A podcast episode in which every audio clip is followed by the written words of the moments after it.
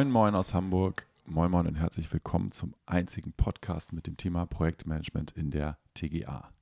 Sören Jansson und ich, Roman Fritsches, sitzen an der Bar. Äh, es ist ganz schön laut an der Bar, wie wir gerade festgestellt haben. Und, wieder mal ähm, gut besucht. Wieder mal gut besucht. Und wir haben festgestellt, wir kommen auch mit Problemen an die Bar. Ne? Also es geht nicht immer nur darum ja, zu feiern, sondern man hat auch mal ein Seminar hinter sich gebracht und hat sich gedacht, hm, lief zwar gut, aber irgendwas war hier nicht so ganz rund. Das ist ja auch der Grundgedanke einer äh, von Bargesprächen. Genau. Nicht nur über die guten Sachen zu genau, sprechen, genau, genau. sondern die schlechten beim so, Der zweiten Flasche Gin kommt auf jeden Fall die Wahrheit, kommt ans Licht. Und ähm, wir sind tatsächlich noch weit vor der zweiten Flasche Gin. Wir haben uns aber äh, tatsächlich, Sören, äh, vor allem, du kamst mit dem Thema und das fand ich sehr gut, hast gesagt, ähm, von der alten zur neuen Welt, unser Übergang ist ganz schön harsch im Seminar. Ja, was wir innerhalb von zwei Tagen versuchen zu bewerkstelligen, ist ja ein auch nicht unerheblicher Veränderungsprozess innerhalb einer Organisationseinheit. Mhm. Also um irgendwie aus meiner Sicht agil tätig und äh, arbeiten zu können, brauche ich ein funktionierendes, äh, ähm, klassisches, sage ich jetzt mal, Projektmanagement. Also ich brauche äh, klare Rollenverständnis, einen klaren Aufbau von Projekten, wie ich Projekte abarbeiten möchte, definierte Projekte.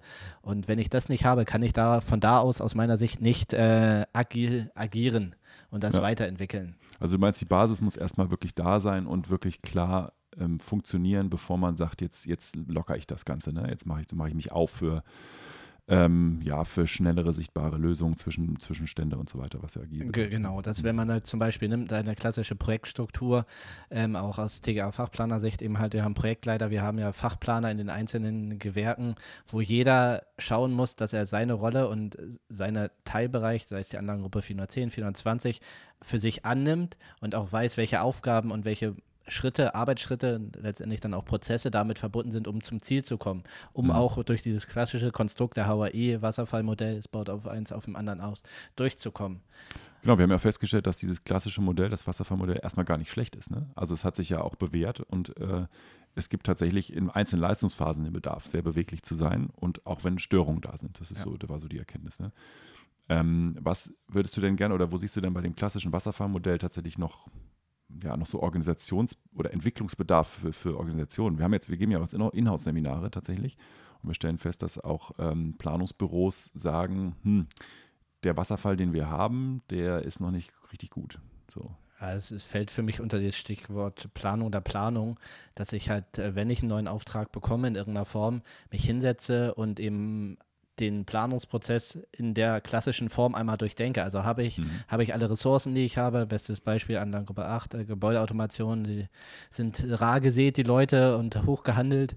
Ähm, habe ich dann oder brauche ich den überhaupt und äh, hat er Kapazitäten? Weiß er, dass er auch in diesem Projekt vielleicht zusätzlich zu den 50 anderen, die er hat, unterstützen muss und vor allem, wann muss er das unterstützen? Also halt wirklich, dass ich mir ähm, ähm, alle, alle Positionen in einem Projekt, wenn ich mir die Aufzeichnung über die Anlagengruppe besetze, habe ich, habe ich genug Kapazitäten, dass ich das wirklich von vornherein organisiere, mhm. ähm, um eben entsprechend innerhalb dieser einzelnen Leistungsphasen hervorragend dann äh, agieren zu können. Finde ich sehr spannend. Also ich äh, interessiere mich jetzt, also ich denke jetzt an das Interview mit Dominik Voss auch, der sagte kaltes Wasser, ne?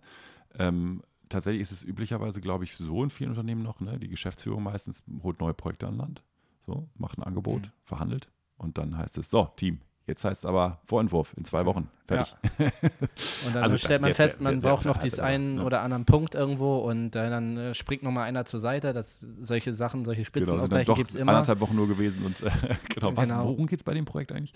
Genau, ich glaube, das Problem haben sehr viele Organisationen, wenn nicht alle, dass sie tatsächlich ähm, schon so in dieser Akquisephase vielleicht äh, gar nicht das Projekt richtig aufgesetzt wird. Ne? Was mhm. heißt richtig aufsetzen, wenn ich dich verstehe, heißt erstmal mit allen beteiligten Planern sprechen, bevor der Auftrag da ist. Ja, also wenn wir uns jetzt auf den Geschäftsführer vielleicht mündet, der hat äh, dabei ist, Akquise zu betreiben, dass der muss ja auch wissen, wenn er jetzt äh, zum potenziellen Auftraggeber unterwegs ist, was er den überhaupt anbieten kann. Dazu muss er ja wissen, wie ausgelastet ist das, ähm, ähm, wann ist im Endeffekt wer im Urlaub, sage ich mal, ähm, damit er da eben halt auch sagen kann, ja, klar können wir dich unterstützen, wir wollen da ja auch da gerne ein Projekt mit dir zusammen machen, aber zum Beispiel unter dem und dem Terminaspekten klappt das nicht. Also jedenfalls nicht mit uns oder wir müssen dann halt entsprechende Anpassungen vornehmen, aber dazu brauche ich ja den, diesen Überblick eben halt, wie ich in den anderen Projekten letztendlich stehe und wie meine Leute ausgelastet sind, mhm. ähm, damit ich da eben ähm, ein vernünftiges Angebot sehr, sehr spannender Aspekt. Also, liebe Geschäftsführer, wisst ihr, mit welchen Kapazitäten und welchen Interessen eures Teams ihr überhaupt in so eine Verhandlung reingeht. ja. Also wenn man so aus Sicht des Teams das sieht, dann würden wahrscheinlich viele Teammitglieder sagen, äh, ich wurde nie gefragt, ich weiß gar nicht, was das hier ist und worum es überhaupt geht und was für ein neues Projekt. Ja. Ähm, und aus Sicht der Geschäftsführer heißt es, ja, aber wie soll ich es denn sonst machen? Ich kann nicht alle jedes Mal beschäftigen mit jedem neuen Projekt, was ich irgendwie gerade aufreiße. Ich habe jetzt irgendwie 20 gleichzeitig in der Akquise, kann ja nicht mit, mit allen jedes besprechen. Ja, aber auch, ist, auch jeder Mitarbeiter muss natürlich auch wissen, mit wem er wieder in dem anderen Projekt zusammenarbeitet, weil es sind ja nicht immer, immer dieselben Leute. Ja. Und dafür brauche ich ja Organisation, dafür brauche ich Strukturen, dass ich auch weiß, okay, selbst wenn es keinen Projekt-Kickoff gibt, weil es vielleicht nicht das große Ding ist, ähm, wo ich aber die Information auch letztendlich herkriege und mir rausziehen ja. kann, dass ich sagen kann, okay, ja, äh, wer ist denn jetzt? Wir, wir planen hier die 430. Dieses ja. Informationen rausziehen, das finde ich mega spannend, weil das wird auch oft unter diesem Begriff agiles Projektmanagement gefasst, gehört für mich aber da gar nicht rein. Das ist irgendwie, äh, also ja, gehört auch dazu, aber ist irgendwie auch klassisch. Ähm, alle sollen alle Informationen haben. Das ist erstmal eine, eine wichtige Sache. Ja, eine ne? schwierige also, Das ist eine sehr schwierige Sache. Aber alle Informationen über alle laufenden Projekte und über alle in Anbindung befindlichen Projekte, also Akquiseprojekte sozusagen. Es müssen ja nicht alle alle Informationen immer sozusagen erklärt bekommen. Das ist ja auch das Nervige. Deswegen macht man es ja auch nicht, ne? dass man jedes Mal allen Mitarbeitern erzählt, was jetzt gerade verhandelt wird. Aber man kann tatsächlich mit einer Visualisierung und sogenannten Boards und dem, was uns die IT jetzt mittlerweile bietet, auch mit allen möglichen Softwares, die wir schon benutzen, kann man versuchen ähm, zu visualisieren, welche Projekte sind in Anbindung, was bedeutet das, welche Rollen sind da gefordert, ne? wer muss hier was machen, wann, von wann bis wann geht das Projekt und äh, wann sind hier irgendwelche Zwischenphasen und vielleicht kann man sogar zeigen, wo verhandle ich gerade, ne? wo versuche ich gerade Zeiträume für uns rauszuholen, die uns passen, hm. weil ein anderes Projekt äh, nicht läuft. Und ich glaube, das wäre ein ganz wichtiges Instrument, um im klassischen Projektmanagement eine Verbesserung der Projektmanagementabläufe zu schaffen. Ne? Also Visualisierung aller Projekte. Finde ich sehr spannend. Tatsächlich ähm, ist auch ein Software-Thema. Definitiv. Ja. also vielmehr soll die das ja auch leichter machen. Das ist ja die, die, die geistige äh, Leistung, die wir vollbringen, ja irgendwo äh, abzubilden und ähm, zu sagen halt, okay, wo sehe ich jetzt, ohne mir irgendwelche Zahlen wild durcheinander zu rechnen, ähm, ähm, wie ausgelastet oder wo noch Kapazitäten sind, wo ich noch einen Auftrag reinquetschen äh, kann. Aber auch da werden halt auch wieder sehr viele Themen einfach gemischt die, ähm, das Akquise-Thema betrifft jetzt nicht den klassischen Mitarbeiter so, aber wenn das Projekt dann da ist, dann natürlich schon, weil er es ja abarbeiten muss. Und dazu muss er ja wissen eigentlich, was er abarbeitet. Also braucht er ja wieder auch äh, Honorare, äh, Inhalte und Bedarf, also was, was ja. zu planen ist. Und ähm, das wirklich transparent und für alle zugänglich irgendwie in der für ihn erforderlichen äh, Informationstiefe zu gestalten, ist, glaube ich, so das Kernstück mit vom klassischen Projekt. Management. Genau, und auch der Kapazitätsplanung der klassischen. Ne?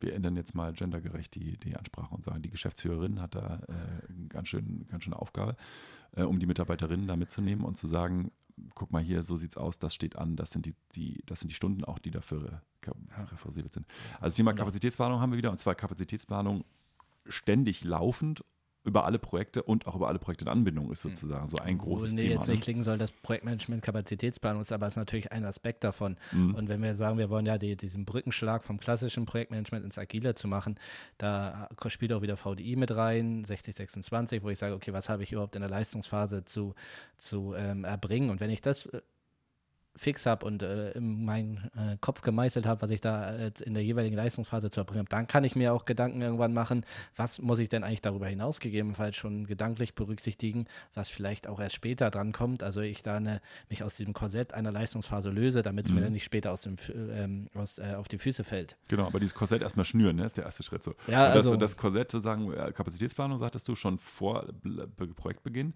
Jetzt sagtest du gerade das Thema Aufgaben, ne? also sozusagen genau. klar haben, was, was ist in welcher Leistungsphase wirklich zu tun? Was ist unser Standard? Ne?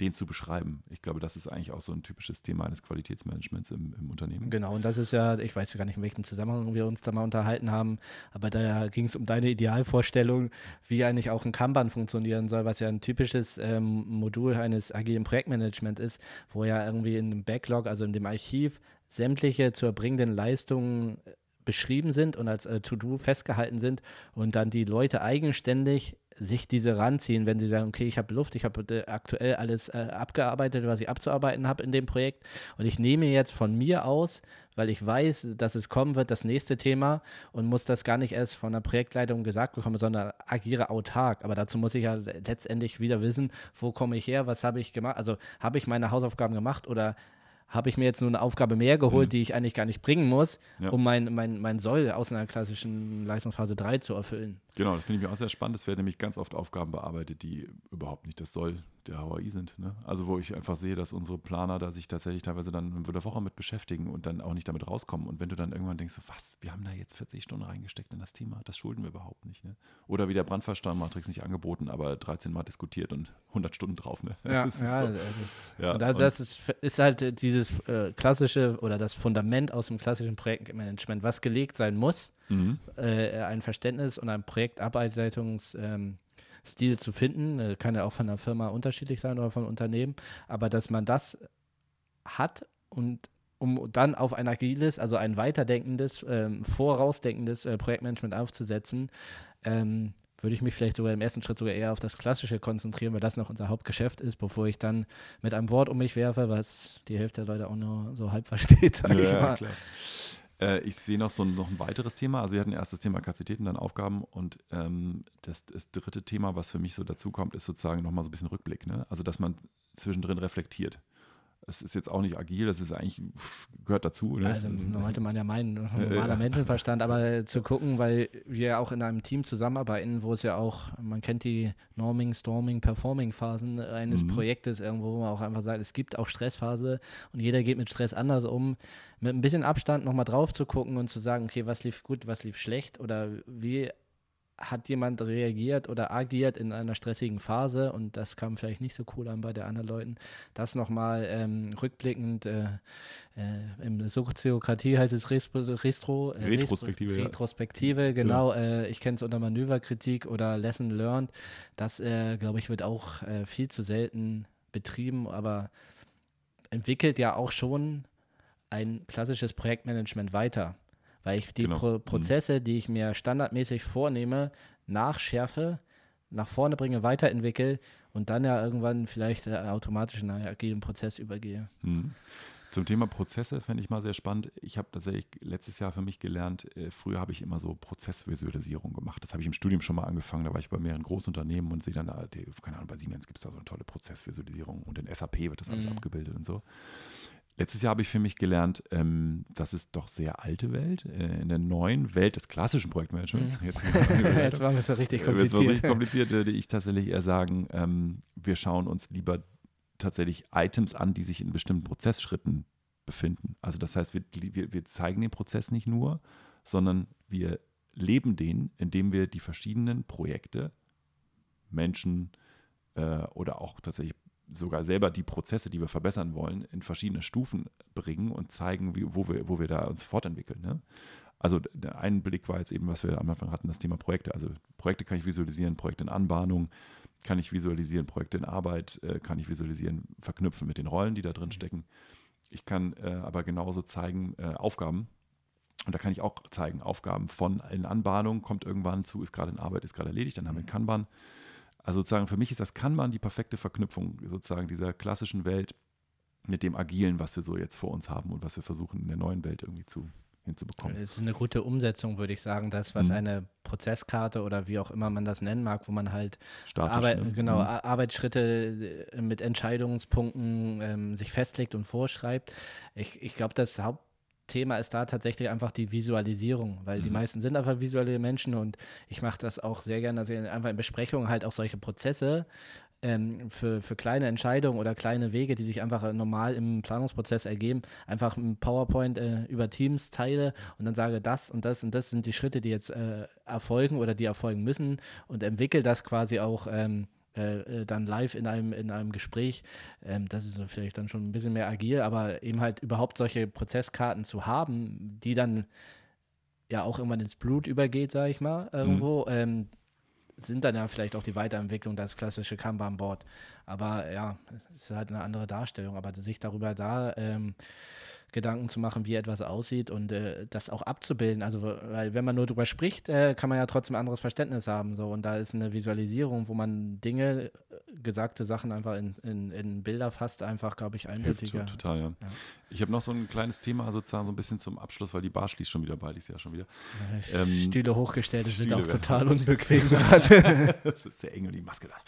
Ähm, das ist halt unter der Woche, ne? Ja, so da wollen die auch Feierabend machen, verständlich. Ich, äh, ich sehe so auch noch das Thema, ähm, mit welchen Personenkreisen spreche ich über was. Ne? Also ich habe jetzt festgestellt, wir haben es jetzt endlich geschafft, den Begriff Projektleitung sauber zu definieren und zu sagen, nicht jeder Fachplaner ist Projektleiter, weil er mal äh, ein Projekt verantwortet, sondern es gibt halt auch Leute, die ähnlich wie ein Generalplaner sagen, ich verantworte ein Projekt, wo ganz viele Fachplaner drin sind. Mhm. Das ist auch eigentlich ein sehr statischer Begriff dann. Genau, das, der ist, die Leute sind Projektleiter, sind aber auch Fachplaner und ich glaube, das hat jedes Büro das Thema. Ne? Fachplaner machen auch Projektleitung, manche machen auch Systemplaner, machen Projektleitung mal und dieser Begriff Projektleitung, der ist einfach irgendwie fluide, der fließt irgendwie bei alle Kollegen. Hm. Hört und sich auch besser an. Hört sich auch besser an, Projektleiter als Fachplaner vielleicht. Wobei, finde ich gar nicht. Also ich bin, ich habe mehrere Rollen, ich bin auch gerne eine Rolle als Fachplaner unterwegs und dann muss ich mich nicht um die anderen Gewerke kümmern. Das ist so schön, wenn ich meine Küchen planen kann. Ne? Meine Gewerbeküche und die lass doch da kann alle man selber mal die dummen Fragen stellen und muss nicht nur Antworten geben. Und der Projektleiter rennt hin und her und, und versucht hier die Anforderungen des Kunden zu umsetzen, zu verstehen und des Architekten und so. Und ich plane meine Gewerbeküche. Finde ich richtig gut. Ich liebe es, Fach Fachplanung zu machen. Und ich glaube, das geht allen Kollegen hier so, dass sie sagen, ich habe ein Fachgebiet, das finde ich total toll, da will, da will ich drin arbeiten. Ich habe aber auch die Rolle Projektleiter. Und jetzt ist, glaube ich, die Kunst abzuwägen, ähm, diese, diese Projektleiter, die das hauptberuflich machen, sozusagen die fast nur Projektleitung zu machen, die zusammenzubringen und gemeinsam das Projektmanagement zu verbessern.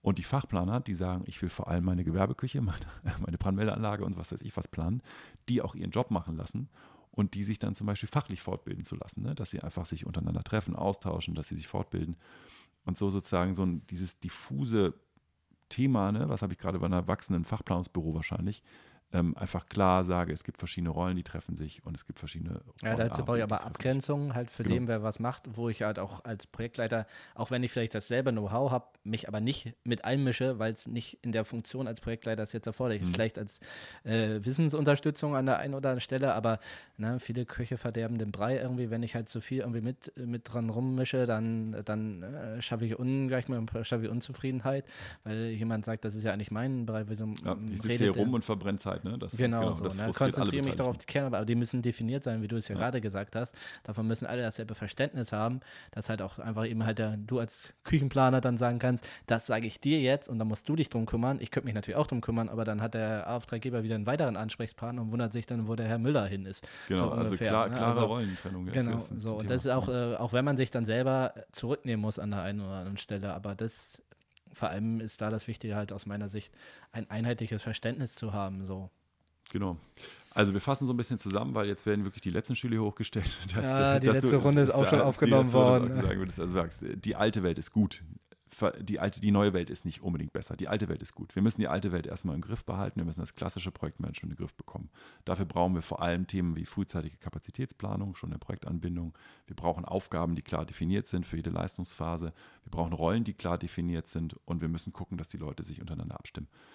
Und diese, diese Abstimmungen sollten vor allem sehr fokussiert passieren, also mit Leuten, die die gleichen Rollen haben. Und das Thema Visualisierung von diesen ganzen Themenwust, den wir gerade hatten, ja. sozusagen, ist der, ist der Schlüssel zum Erfolg im klassischen Projektmanagement. Ja, also das ist ja auch ist ja wie im normalen Projektgeschäft. Also sich auf eine E-Mail, die irgendwann mal geschrieben wurde, zu berufen, funktioniert nicht so. Das ist, muss halt eine gewisse Ordnung, sage ich mal, haben, damit ja, man da auch eine Klarheit schaffen kann. Genau.